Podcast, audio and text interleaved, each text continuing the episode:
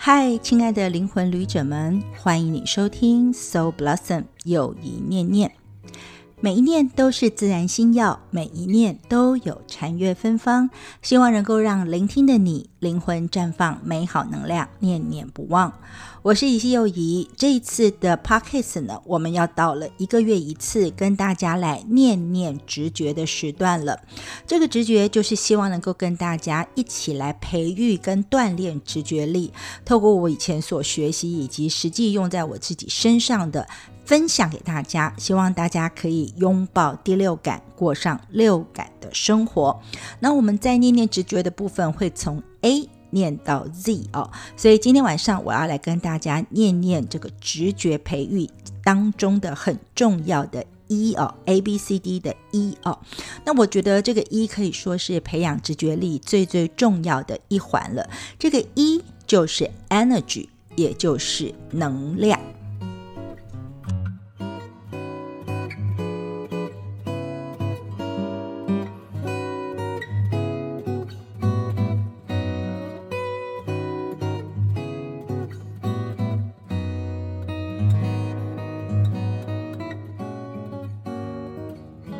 想要培养直觉力，或者更进一步一点的说，想要培养更高层次的感观能力或感应能力哦，那你必须要有一个最基本的认知，就是你必须了解神秘学的一个基本观念。这个很重要的观念就是，万事万物看得见或看不见的都有能量，也都有振动频率。所以呢，我们现在在看人，在看事物，在看关系或看各种的物品，我们就得改变我们原有的认定跟想法。我们不要拘泥在这个现象上面，我们必须领悟到说。众生万物都是能量，也都蕴含能量的这个原则，基本原则哦。那这样的话，当你认知到这一点的时候，你的第六感的直觉力的培育呢，其实就有可能是大幅提升的。怎么说呢？在我的疗愈学习地图当中哦，学习到的第一件事，也是从我私塾去上课的一个国外老师，叫做 Kara Miss 哈，他其实呢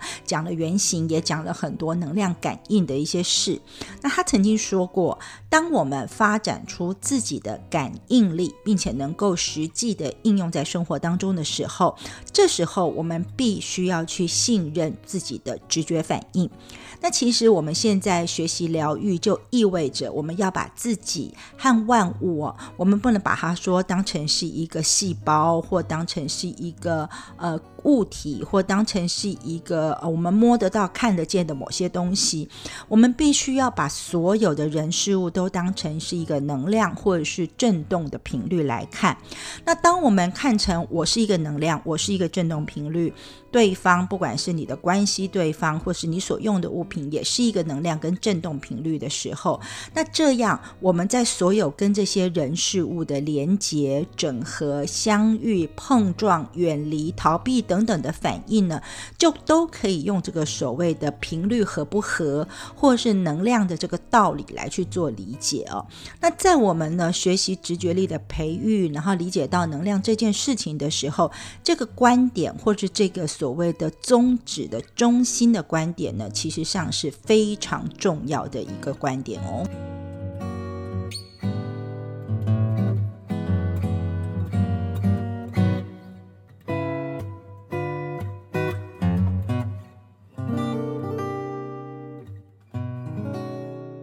你已经愿意学习，而且呢，可以把所有的事物都以能量来看待的时候，那么接下来我就要进一步的念念探讨培养第六感时应该会遇上的三种能量，它分别是宇宙能量、生命能量跟印记能量哦。那首先，宇宙能量是什么呢？宇宙能量当然就是整个大宇宙里面所涵盖的振动频率。那这里面呢，蕴含着无穷无尽的爱与智慧哦。那不论是我们的呃眼耳鼻舌身意的哪一种感官，不论是哪一个，其实都能够接受到这个宇宙能量。比如说，我们之前在提及跟直觉有关的 D，也就是 dreaming 或者是梦境的时候，其实我们的梦境也是一个接受宇宙能。量的一个很好的管道。比如说，你有些灵感，或者是你有一些任何形式的创意，都有可能呢，透过梦境你会得到讯息，或是你觉得好像是有一个宇宙的意识或源头或指导灵传送给你一样。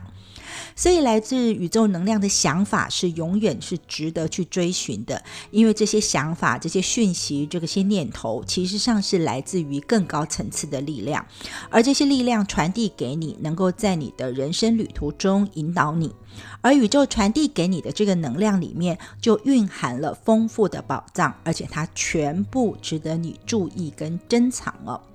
而跟直觉有关的能量的第二种形式呢，我称之为生命能量。这是指呢，宇宙当中我们各种生物或生命中所内蕴的能量。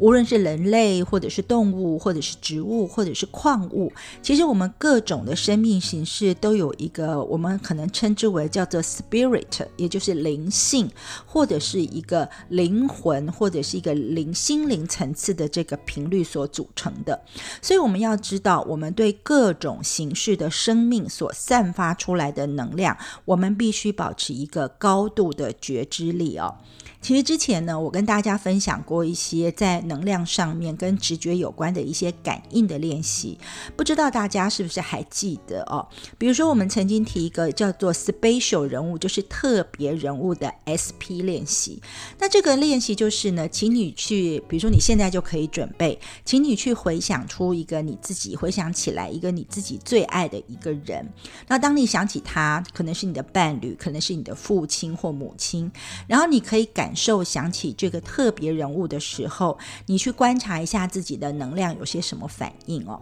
其实通常我们在想到或想起最爱的人的时候，那个时候我们的心或者是心轮通常会变得很柔软，而这种感觉就是生命能量正在影响我们的能量系统。或者是说，如果你喜欢动物，你有养宠物的话，你在跟宠物相处的时候，你也可以感觉到同样的生命能量。也就是说，任何形式的生物都可以激起我们内心正向或者是负向的能量感受。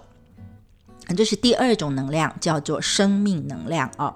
而跟直觉有关的第三种能量形式，也就是最后一种能量形式，我们叫做印记的能量啊。那这可能是在这三种能量当中最复杂也最难理解的能量了。所以我会花多一点点的时间来讨论印记能量的这件事啊。因为呢，你多了解了印记能量，你的第六感可能会提升的更快速一点。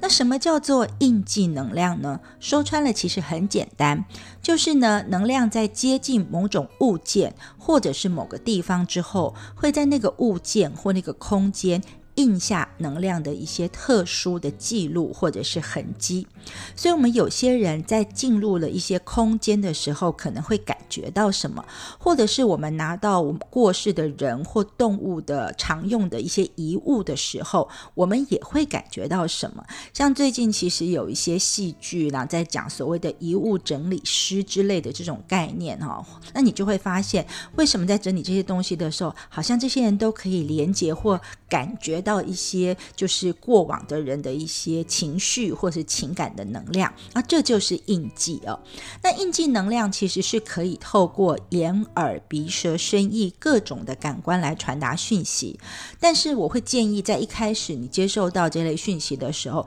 先不要去做任何的分析哦。原因是因为这些印记能量有可能是正向的，也有可能是负向的。那当然我们知道。正向的印记能量可以提振我们的心情，比如说我们进到一个频率很好的空间，它里面有一些正向的能量，我们心情就会变得更好一点。但是相对的来说，负面的印记能量，其实呢，我们就会有一些更强烈的感觉。那我们必须要能够怎么样的去应对跟接受呢？这就是一件非常重要的一个对自我的觉察、提醒跟练习了。那当然，我们必须要先了解到所谓负面。的印记能量带给人们的负面影响之大，其实是难以想象的哦。比如说，这些负面的印记能量可能会造成人的身体或者是心理出现一些小毛病，它也有可能会让住在这个空间里面的家庭失和，像是家人会为了各种小事起口角等等，甚至家人可能还会出现一些像头痛、身体酸痛、习惯性疲惫。沮丧，或者是对生活不满、失眠、烦躁、易怒，以及各种查不出原因的病症。举个实际点的例子哦。如果你的家人的病痛一直找不到原因，但是碰巧你发现那个病症出现的时间是在搬入新房子之后不久，那么你或许就得思考一下，最有可能的原因就是有所谓在这个空间原来的屋子里面有一些负面的印记能量，但是因为我们每个人对负面能量的反应各有不同嘛，所以表现出来的状态也不一样。那有些时候，当这个夫妻或者是所谓的亲密的伴侣关系出现问题的时候，我相信一定会有人跟你说，要不要换个新环境，或者是搬离你现在所居的住所。其实呢，这样的建议我觉得算是有道理的哦。因为如果你们本来居住的空间当中充满了一些情绪的或者记忆的种种负面的印记能量，那呈现出来的现象当然就是不安、焦虑、不开心哦。所以呢。住在里面的人难免会受到影响，所以如果搬离那样的环境，当然就会有助于改善关系了。还有呢，就是负面印记能量有一个很重要的重点，就是如果你没有采取消除负面能量的步骤，也就是有一种类似清理或净化的步骤的话，那这个能量它是会一直留存着。这种感觉就好像哈，老一辈的人喜欢听的那种黑胶唱片，要一个这个所谓的这个唱片的这个放送的机器哦。那这个黑胶上面上面会有唱针去做这个刻痕嘛？那其实常常因为这个播放次数过多，就会造成这个唱片呢，它可能会有一些裂纹或者跳针的情况。那这是因为呢，有可能同一句歌词或同一首歌被重复不断的被播放，所以这个时候你要怎么办？就是。一定要有人去把那个唱针稍微给移开一下，或者是你干脆关掉那个机器，才能够解决这个现象。那所以我们说的这个所谓的印记能量，或者是负面印记能量、正面印记能量都一样哦，因为这些印记能量它会不断的重复、反复的出现，直到有人在无意识或者刻意的情况之下移除它。这段能量呢，才有可能有机会被消除，或者是被净化掉。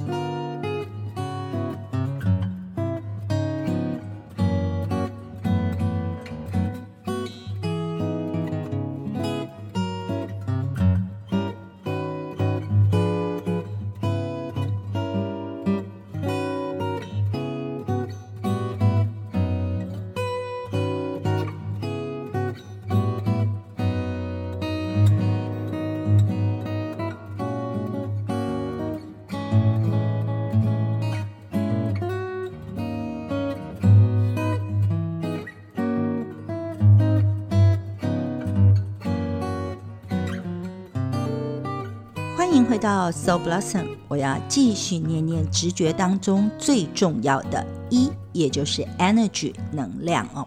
那我们刚提到了，其实呢，能量分为有三种，就是宇宙能量、生命能量跟印记能量。但是呢，最复杂也影响最多的，可能就是我们最后提到的印记能量了。所以呢，我们要快速的来做一个跟印记能量有关的练习，因为你知道，在我们分享直觉这件事情当中，练习是很重要的。所以现在呢，正在听着 p o c k s 的你呢，我建议你可以去找一件呢你所珍惜的，或是你所爱的某个人所拥有的，或者是曾经属于他的一个物品，特别是他们经常会直接碰触到的东西，例如说你爸爸的手表，或者是某些人经常带着的钥匙，或者是呢你心爱的这个宠物，或者是你的宝贝了，毛孩子也好，或者是你的小孩子常用的一些，比如项圈呐，或是毛巾被等等之类的物品。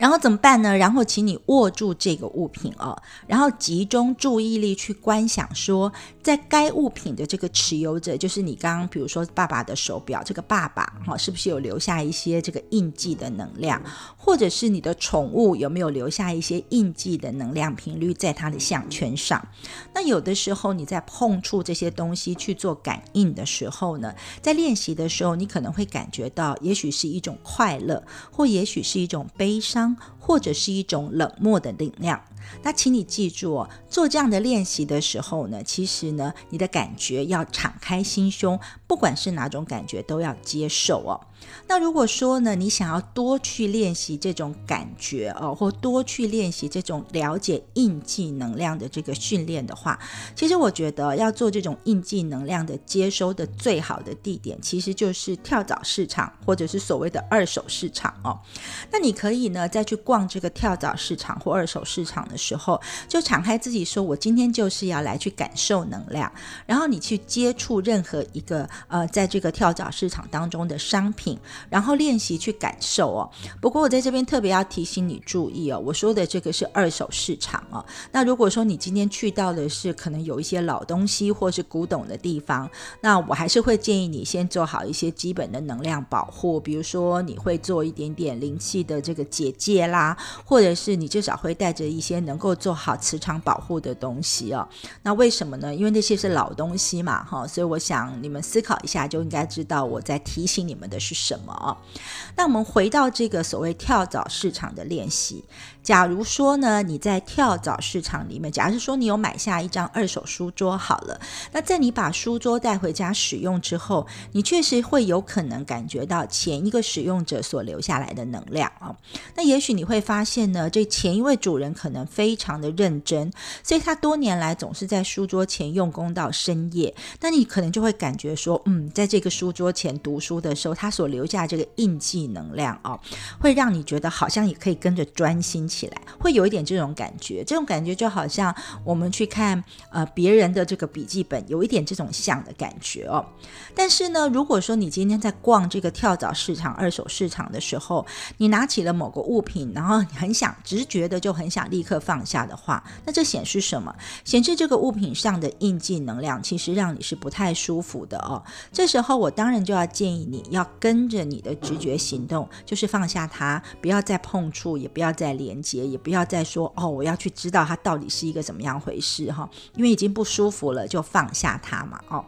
因为哦，这些印记的能量不仅仅会贴附在物品上面，也会贴附在场所和空间里面哦。那这个能量之所以会贴附在某种。空间或某一个场合，当然就是因为呢，可能在这个空间里面发生了某些事件，所以呢，那个空间、那个房间、那个场所，就好像我们老式的那种，我们现在可能都是用数位相机，可能不知道有这种感觉。但是如果还是喜欢用一些旧式的这个摄影片的那个底片的时候，其实呢，发生事件的空间那边的能量感觉就会很像这个老式的这个底片一样，它会吸纳住所有发生在。在这个地方的各种事件的能量。举例来说，如果这个空间曾经发生过爆炸或发生过意外的事故，那当你进入这个地方的时候，也许你就会直接感受到爆炸或者是意外事故的骚动，或者是它的毁灭性哦。那当然，我刚刚说过了，印记能量或者是生命能量或者是宇宙能量都一样，他们所传递的讯息是可以用我们的眼、耳、鼻、舌、身、意各种感官去接收到的。所以举例来说，比如说你去。参访，比如说到国外去玩的时候，有的时候他们会安排一些奇妙的场所让你去参访墓园哦。那也许呢，你的呃超听觉力或者是感应力很好，你有可能会听到或感应到呃，可能当当时在墓园里面，然后参与的一些死者的亲属们的啜泣声哦。那最主要是因为呢，这些参与的亲属们的情绪是很强烈，而应该说是极度强烈哦，所以他们的声音会变成是一种印记的能量，然后呢会留在呢这个空间或是那个土地上面哦，然后这些声音呢可能就会留存在这个空间里面，然后呢甚至有可能是固着在里面哦。那这样说，也许你会觉得这是一个好像。可以理解，但是不见得有感受的例子。那我自己其实有几个对于空间的印记能量的记忆哦，那大部分都是跟旅行的时候有关的。那有一次我记得是在几年前，我曾经陪着我老公到北京出差，那因为他忙公事嘛，所以我就自己去逛一逛这个北京的景点。那当然一个最大的景点就是紫禁城啦。那其实大家也都知道啊，紫禁城现在的总入口就是所谓的天安门嘛。那其实在那里有过很多。的事件，比如说那种抗争的事件，或者是镇压的事件。那虽然在事件过后呢，那里都做过一些整理哦。不过说真的，我自己在从那个地方走进去的时候，我还是会觉得那个镇压的杀戮的能量是在的。那进到紫禁城里面呢，真的紫禁城非常的豪华啦。那其实各种装潢当然有皇家的气派，不过呢，我真正内心所感觉到，倒不是那个豪奢或富丽堂皇的感觉。我反而是在很多很多的这个呃房间，或者是庭院，或者是这些角落里面，我感觉到一种萧瑟，非常的寂寞萧瑟的感觉哦。那这时候你会看到那个九任宫墙真的很高。那虽然呢，清朝如果从历史上面看，在清朝初期的时候有过许多的盛世，那时候可能真的是很太平，然后很和平、很祥和、很繁荣的样子。不过我们毕竟知道，在清朝后期的时候。是很有乱象的哦，所以一些宫廷里面重要的地方，比如说决定事情的养心殿，或者是皇帝或者是太后等等住的地方，其实进去能量我都觉得很混乱哦，更别说是后宫嫔妃住的地方了。我记得我在参观的时候，我还去过了那个呃，据说珍妃被推下去的那个井。那你在那个空间里面呢，看起来好像是一个历史古迹，可是你进去的时候就觉得那整个的能量或空间的感觉就是是一个凝固的，然后是一个肃杀的，是一个会让人喘不过气的能量哦。那我甚至也去到了，就是那个乾隆皇帝有收集一些呃很珍贵的钟表的地方的钟表馆，看起来是一个收藏的东西嘛。那那里面也真的有很多很精致的，都是呢外国使节送去的一些特殊的钟表，比如说可以自动写书法的，或者是可以呢做出各种声音的。虽然每一个东西都很。精致，每一个东西都非常非常的呃豪华有趣，因为毕竟是一个收藏品。可是我不知道怎么回事，在那个所谓的钟表馆的参观空间里面呢，我可以感觉到一点点，好像在玩赏那些东西的时候的一点点小兴奋的感觉。但不知道为什么，我当时在走在那几个参观环境的时候，我整个的心轮都是锁住的，然后我都有一种很悲伤的感觉。那除了紫禁城之外呢，还有一次更强烈的感觉，就是我去日本的广岛旅游的时候。对，提到广岛，我想大家很多人都知道，那就是呢原子弹被丢下的地方哦。那那里呢有一个叫做广岛的和平纪念公园。那这里面有一个建筑物，它是一个遗迹残骸哦，它被列为是世界文化遗产。它其实呢就坐落在广岛市中心的原安川河畔，距离呢这个。个所谓的纪念公园里面，这个香生桥不远的东侧，有一个现在呢的俗名叫做原爆圆顶馆的遗迹哦。那这个原爆圆顶馆的遗迹呢，就是因为当时在日本投降前夕，也就是一九四五年的八月六日八点十五分的时候，美军当时对日本广岛投下了人类史上的第一颗原子弹，它投下的地点就在那个原爆圆顶馆的上空爆炸哦。所以呢，这个空间里面，它虽然只剩下残骸，但是你可以真的感觉到那个所谓的能量的那个频率的感觉哦。其实就像我现在在说给大家听的时候，我全身的这个能量感也还是上来的哦。说真的，我那时候第一眼看到的时候，我就跟我先生说：“我说我觉得那个原爆的伤害并没有离开哦，你仿佛可以听见，好像是炸弹投下来的时候非常迅速、非常惊讶、非常很多人的这种惊吓，还有啜泣的声音哦。然后在那个和平纪念馆，除了这个圆顶馆之外，它还有做起来的一个真正的原爆纪念馆，在那个公园里面。那这里面呢，其实存有很多当时受伤的人士，或者是在爆炸过后留下下来的一些，比如说小孩子的服装，然后书包，因为在那个附近刚好就是有一个国中小在那边读书的一个学校，还有很多当时受伤人士留下的各式各样的物品哦。所以呢，我觉得在那里真的是一个印记能量的一个非常非常强烈的一个地方，在那里我们可以感觉到，至少是我，我在那里真的就可以感觉到他有一种心灵的创伤、身体的苦痛，甚至你可以感感觉到这是一种战争、人性上的残酷哦。所以我自己的很多在这种东西的经验里面哦，其实我都会觉得那个印记能量的感受是非常明显的。那我也曾经听过说，有一些人去到，比如说像就是是东西的柏林围墙哈，或者是去到长城上面哈，甚至呢去到有可能是一些像是嗯犹犹太人那时候的集中营。或者是在台湾里面，其实如果你们有机会去，像也不能说有机会啦，就是去一些像红毛城这些，他们之以前底下都有一些所谓的地牢、水牢或监狱的地方。其实像这些有经过一些特殊事件的地方，在那个空间里面，就算已经感觉上好像弄得很整齐，但是印记能量的存在性还是有的。所以确实你可以在那边感受到一些什么。由此可见呢，印记能量真。的是一个非常复杂又强烈，但是真的非常能够影响到人的一种能量形式。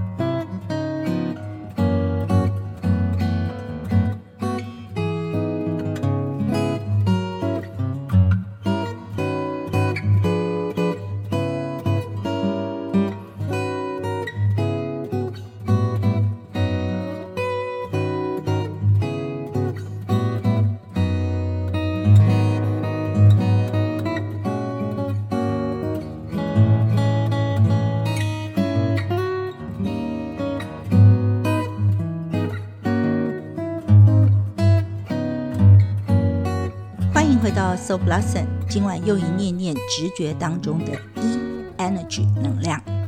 其实呢，在印记能量里面，除了这些爆炸或者是历史事件的地方，还有一种非常负面而且极度强烈的，就是跟凶杀案有关的空间的能量哦。那当然，所谓的凶杀，就是这个凶手以一种很不自然的方式结束另一个人生命的行为。那这个行为不仅是抵触大自然的定律，也违反人类的法律哦。那被害者在生与死之间的挣扎的痛苦，其实真的是会遗留在凶杀案发生地点。如果说是有强烈第六感的人进入曾经有过凶杀案的房屋，会立即感觉到不舒服，不想待在里面。那如果说是很高强的直觉感应的人，甚至有可能透过他们的直觉或心灵之眼，去看到凶杀案的过程、行凶者、受害者以及凶案之后的混乱能量。那我自己幸好，我觉得我是没有类似的经验了哈。我只有一次是和朋友去拜访他的友人，那我跟这位朋友一起进入了他那位友人的家。那因为他们两个在聊天嘛，那我就坐在某个角落的椅子上。那其实坐在那个椅子上，我觉得很不舒服哦。然后我就感觉上好像会看到很多猫猫狗狗排成一列的画面，都是很害怕跟发抖的样子。后来我就问我朋友说：“哎，你这位朋友家以前这个住家？”家以前是做什么的？是不是在做兽医院呢？那我的朋友当然不知道，后来他就去做了进一步的询问哦，然后他说真的是就是在他们搬进那个家以前哦，在前一生的时候，那个地方是在做一个兽医的诊所。那其实那个这个我朋友的朋友哦，他其实就是跟他太太一起呢搬进了这个他们自己梦想的家，但是他们的小朋友，他们家有小孩子嘛，小朋友住进来的时候就会觉得好像有一点点不安，有一点点焦虑跟紧张，而且不安、焦虑跟紧张是很难疏解的哦。所以我觉得这就是之前的印记能量的影响哦，因为在这里面有很多的小动物，总是会有一些这种焦虑紧张的感觉。那你问我说要怎么办？以我们在做能量工作者来讲，当然就是势必要做一些清理跟净化的工作。那你在入住之后就会住得舒服一点了。那虽然我们刚刚多半提到的都是比较强烈的负面印记能量的故事，但我还是要强调，因为印记能量也是有正面的。比如说呢，我真的也会去帮一些朋友去进行一些就是空间能量管理的服务。那我记得也是有位朋友啊，那他的新的办公室就是工作人员进去之后，我就觉得哎，他们自己也觉得那个办公室里面一进去之后，那个能量很舒服。那他说呢，自己跟员工进来的时候也会感觉到精神。很振奋跟开朗，那我当然也是去帮他们做了一些能量上面的一些重新的排列跟处理的过程。但是因为他们原来的这个空间里面的能量频率就很好，那后来我们去打听了，听说了之后就发现，呃，他们所租的办公室的前身呢，其实是专门来贩售小孩子服饰的一个店面呢。所以你会想想看，去一个呃卖儿童服饰、婴儿服饰的地方的大人或小孩，其实心情上应该总是很愉悦跟。开心的，不管是要送人，或是买给自己的小孩，这种都是一种很幸福的能量。所以我觉得呢，留下来的能量也是很好的哦。所以呢，因为这个印记的能量呢，相对来说是比较繁复的，所以呢，我们要多花一点点时间来去解释这样一个能量。但你必须就是要知道说，在跟我们直觉力有关的能量当中，里面其实宇宙能量，或者是生命的生物生命的能量，甚至空间，或者是。物品上的印记能量呢，其实都是非常重要的，可以用来培育我们的直觉力，也可以用来干扰或影响我们感应能力的一个重要的能量形式。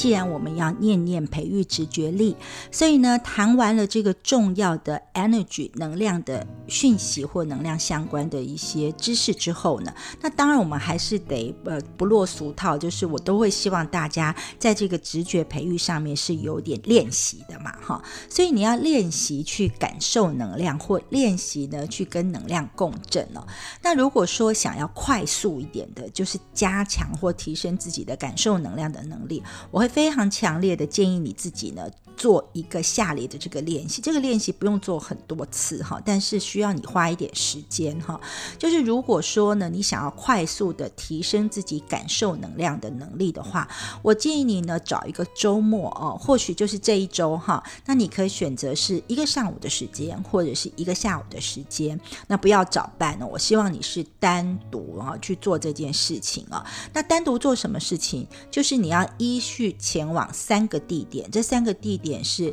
第一个要去法院，第二个要去医院，第三个你可以选择植物园或公园哦。那每个地点呢，我希望你可以待上三十分钟左右的时间，但是不要超过一个小时。那我会选择周末来做这样的练习是有意义的，因为在周末的时候法院是没有开的，然后医院在平日的能量也是比较密集跟纷乱的，所以在周末来说，他们都是相对还比较平和一点的能量，而植物园或公园在周末反而是相反的，他们有可可能会比平日的时候拥挤一点，所以你可以感受到比较多的人类的频率，而不是只有植物的能量哦。还有呢，这个练习你单独做的目的或理由其实有两个，第一个就是呢，因为你自己去做的时候，你就可以尽量把导致不专心的干扰因素排除到最少。那如果说你呢找了一个人跟你同行，那你们两个就有可能会因为互相比较跟对照彼此的感觉，就算你们都同意不讨论，但是你要知道，单单是你们两个一起去感受，其实就会稀释掉能量体验的感受。所以呢。单独前往这三个地点，你可以获得最丰富的能量体验。同时，我还要请你记得要关手机，然后不要带一些就是像是随身听或音响等等之类，或是任何会让你转移注意力的物品。然后，请你务必清空各种思绪，保持脑袋的净空，因为你要非常专心一致的做这个练习。那除了不要带那些东西之外，你需要带的是一支笔，然后一本笔记本或者是便条纸。那至于要做几次的练习，其实上是可以自行决定的哦。那这个很快速、强烈的练习，如果你可以非常专注，而且敏感度、专注力都够的时候，其实做一次就会给你的直觉力培育带来深刻的影响。那怎么做呢？如果你已经选好了一个周末的上午或下午的时间，第一个地点，请你去。法院哦，那当你越来越接近法院的时候，你可以专注的去感受一下这个法院四周的能量。比如说，你进去法院的时候呢，你不要把注意力放在人的身上哈，因为属于人的这个频率，其实多半都会干扰你，让你没有办法专心。所以呢，我会建议你，你的全副的注意力是要来观察空间整体的能量。所以你可以在法院大厅绕一圈，然后花几分钟的时间观察一下说。这个对外开放的法庭是给你什么样能量的感受？它是让你觉得紧张，还是说你会觉得身体或情绪的心灵？比如说你可能会觉得身体头很痛啊，或者是心轮胀胀的，或者是你忽然发现你有股什么样的情绪或是灵性的感受上来。那请你千万不要在第一时间里面去合理化或解释自己的感觉，你只要像我刚刚说的一样，有什么感觉记下什么样的感觉就好了。然后当你大约待在法院可能三十分钟左右之后就可以了，然后你可以前往第二个地方，就是医院哦，任何一家医院。那在从法院往医院的途中呢，请你要先试着排除，就是我要放下所有刚刚在法院里面所得到的感觉跟感受。然后呢，以你自己开始，在你进入或接近医院的时候，开始去记住靠近医院的时候所感受到的能量。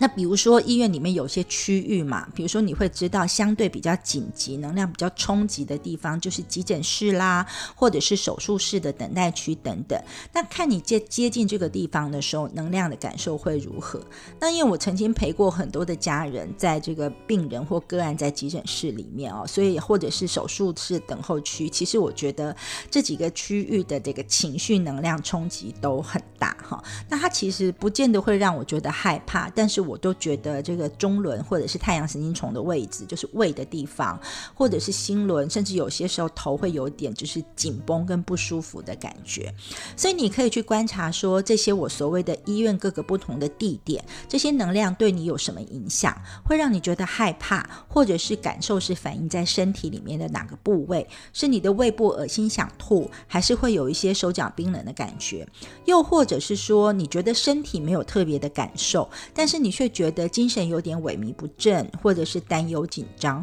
但是就像我刚刚说的一样，在法院的时候一样，无论你是哪种感觉，都请你专心的感受，并且记录。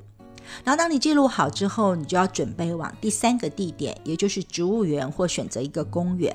那同样的，我也要你以自己为中心，记下你在离开医院之后，越来越靠近植物园或公园时候的能量感受。那你不要去回想，就是把前面一个地点，不管是法院或医院那些能量都去除掉，然后专注的感受，在你接近植物园或公园的时候的这种植物，或者是被植物围绕的。能量的感受。那植物带给你的身体和情绪的感受是什么？那同样就是不要做一些合理化的解释，也不要去做一些分别比较或判断，就是详实的记录下来就好了。那当你这三个地点全都看过之后，整个练习就结束了哦。那我因为自己住在台北嘛，所以其实台北这个医院、法院很靠近的地方，大家也可以想到是哪一区。那那一区真的连面也是公园、医院、法院都有，所以进行这样一件事情，真的一个上午或一个下午就差不多了哦。那通常呢，你如果在进行完这一个特殊的练习的时候，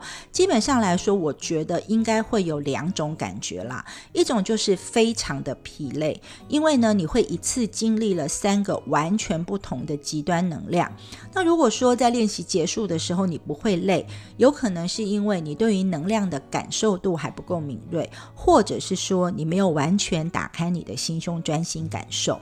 那如果说你觉得医院、法院啊，或法院、医院跟植物园或公园这三个地点的能量对你来说只有些微的差距的时候，我也会建议你要再度的提升自己对能量的敏感度，试着多花一点更多的时间去跟自己安静的独处，然后去聚精会神的感受自己。那我们前面说过，在跟直觉相关的练习当中，你要保持一个觉知，你要去做深呼吸，你要净空所有的思。续，然后借此来培育你的直觉力，直到你提高你的敏感度之后，你可以再重新做一次去三个不同地点感受能量差异的这个练习哦，然后去做一个测试。那当然了，如果做完了这个我所谓的大练习之后呢，你也可以延伸到在家去做一些能量感应的练习。比如说，首先你可以让自己专注的深呼吸，清空心中所有的想法跟杂绪，然后趁现在没有人在家的时候，尤其是入夜之后，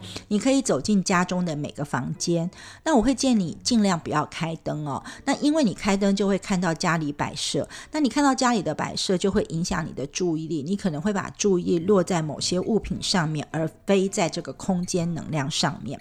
所以呢，我会建议你先关上灯，然后呢，在你试着进入每个房间的时候，可以在这个房间里面找张椅子，安静的坐个几分钟，然后专心的去感受房子里面的能量，或者是房间里面的能量哦。比如说，你家里如果有小孩的话，你可以去看看小孩房或者是游戏间的能量，是不是真的很青春洋溢、很新鲜有趣？那相反的，如果你家有储藏室或阁楼，甚至地下室，那你会去看看他们的能量是不是比较停滞，或者是比较混乱的哦。那如果说你家里面呢，可能有青少年，就是处于青春期的孩子的话，那你进去他的房间的时候，我认为你可能应该会比较容易有一点点骚乱或不安的能量哦。那其实我觉得呢，你抽一点时间去观察自己的家庭能量、空间的能量，是一个很。不错的练习，因为呢，我们家里的这些空间就是每个使用空间的人个人的能量延伸，所以你可以把这个观察家庭能量空间的这件事当成像是一个检测仪器或监测仪器一样。如果说你在家里的一切感觉都觉得，哎，每个空间起来都觉得很舒服，没有特别难过的地方，那代表说你的生活一切当中可能也是过得相当不错的。但是如果你走进某个房间，就容易感觉沮丧。难过，或者是混乱不协调，甚至是紧张没有办法放松，那就表示说。这个房间的这个主人，他可能有一些这样的课题，或者是你跟这个房间的这个住的这个人，你们在关系上面可能也有一些紧张的课题哦。所以呢，这个是你可以呢利用这样的一个状态呢，运用在你的生活里面去培养你对能量感知的能力，然后同时也可以呢借由这个感知的敏锐度来调整或校正你自己家里的空间能量。